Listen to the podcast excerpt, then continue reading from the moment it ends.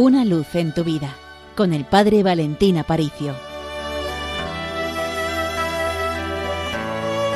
A lo largo de esta semana pasada nos hemos estado preparando para culminar la primera semana de Pascua con la fiesta de la Divina Misericordia. Por eso me gustaría compartir con vosotros algunas reflexiones en torno a esta característica tan bonita de Dios, a la cual la teología siempre ha llamado uno de los grandes atributos divinos, es decir, su misericordia. Hay un texto especialmente bonito del Antiguo Testamento, del capítulo 12 de la Sabiduría, donde dice, Diste, Señor, a tus hijos la dulce esperanza de que en el pecado das lugar al arrepentimiento. Todos sabemos lo que es cometer una acción y que luego a la larga eso nos pase factura. El mundo no perdona si a veces cometemos un error, un fallo en nuestro trabajo, eso de alguna forma nos marca. Pero pensad en esta frase y pensad como para Dios no hay nada irreversible. Dice, diste a tus hijos la dulce esperanza de que en el pecado das lugar al arrepentimiento. La vida humana a veces está llena de fatalismo. Arrastro mi pasado y prácticamente me agobio porque no puedo meterme dentro de una máquina de tiempo y cambiar las cosas. Pero sin embargo,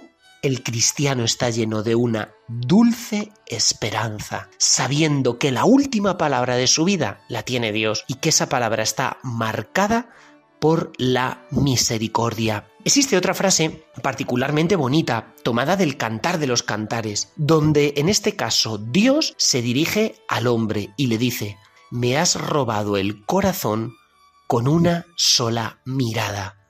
Analizad esta frase me ha robado el corazón con una sola mirada. O sea, basta que yo mire a Jesucristo con cariño, con misericordia, desde mi pobreza, con mi arrepentimiento, para que el corazón misericordioso del Señor se conmueva. Y el Señor coloca delante de mí la confesión, cuando acudo delante del sacerdote a el sacramento de la penitencia, porque gracias a la confesión, gracias a ese sacramento, el cielo entero se abre para darme el perdón divino. No hay una palabra más bonita que la palabra perdón, porque es la palabra que lo cambia todo. Pero cuando esa palabra ha sido pronunciada por Dios, sella mi destino eterno, cambiándolo de tinieblas en luz, cambiándolo de tristeza en gozo eterno en el reino de los cielos. San Juan Pablo II definía la misericordia como una especial potencia del amor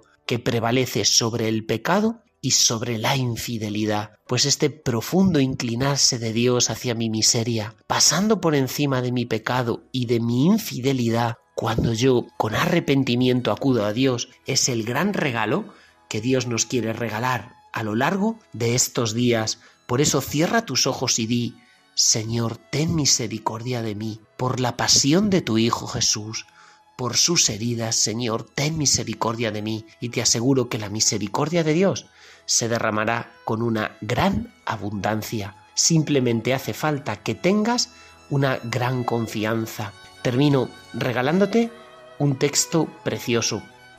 El 22 de febrero del año 1931, el corazón de Jesús se aparecía a Santa Faustina Kowalska y le decía, que los pecadores no tengan miedo de acercarse a mí, me queman las llamas de la misericordia. Deseo derramarlas sobre cada una de las almas. La desconfianza desgarra mis entrañas.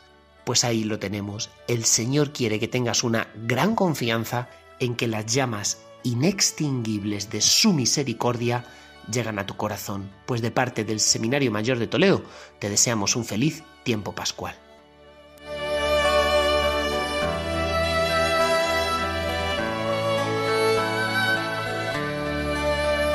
Una luz en tu vida con el Padre Valentín Aparicio.